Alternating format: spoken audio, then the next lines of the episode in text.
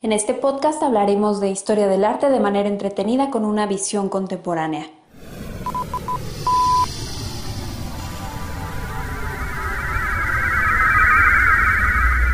Sepultar el pasado.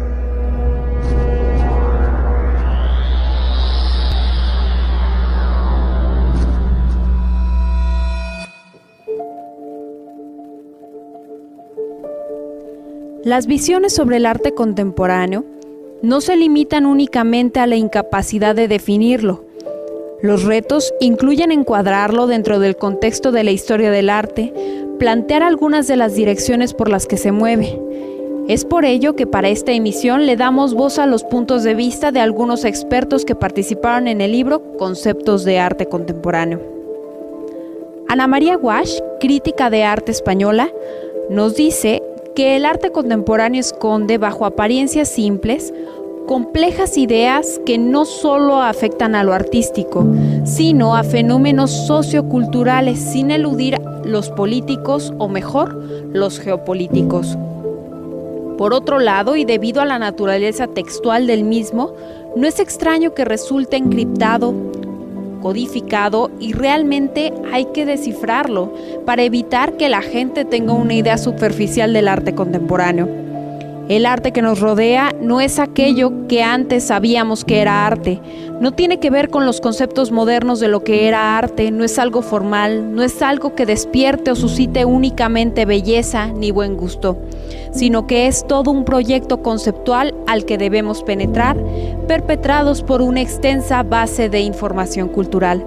Hay que poseer todo un universo de lecturas, hay que conocer una serie de claves para descubrir el significado del arte contemporáneo, que en la mayoría de los casos se entiende a partir del significado, no a través de las formas. En Latinoamérica, en este caso son dos artistas quienes nos hablan sobre arte contemporáneo.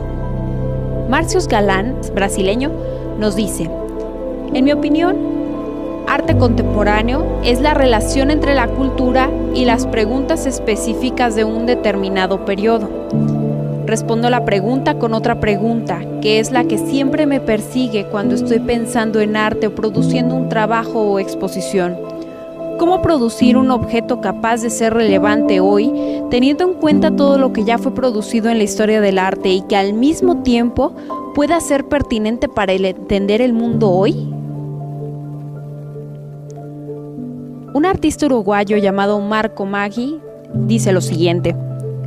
Podemos revisar la historia del arte y podemos intentar prever el futuro del arte.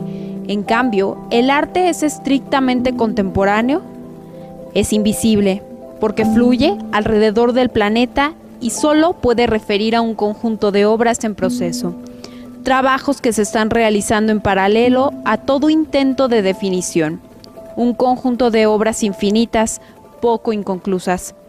El arte más contemporáneo es una actitud de gestación y jamás una exposición.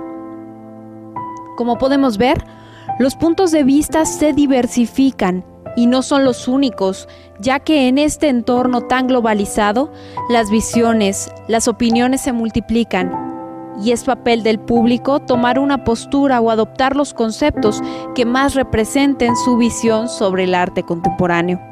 Los esperamos en la próxima emisión de Sepultar el Pasado.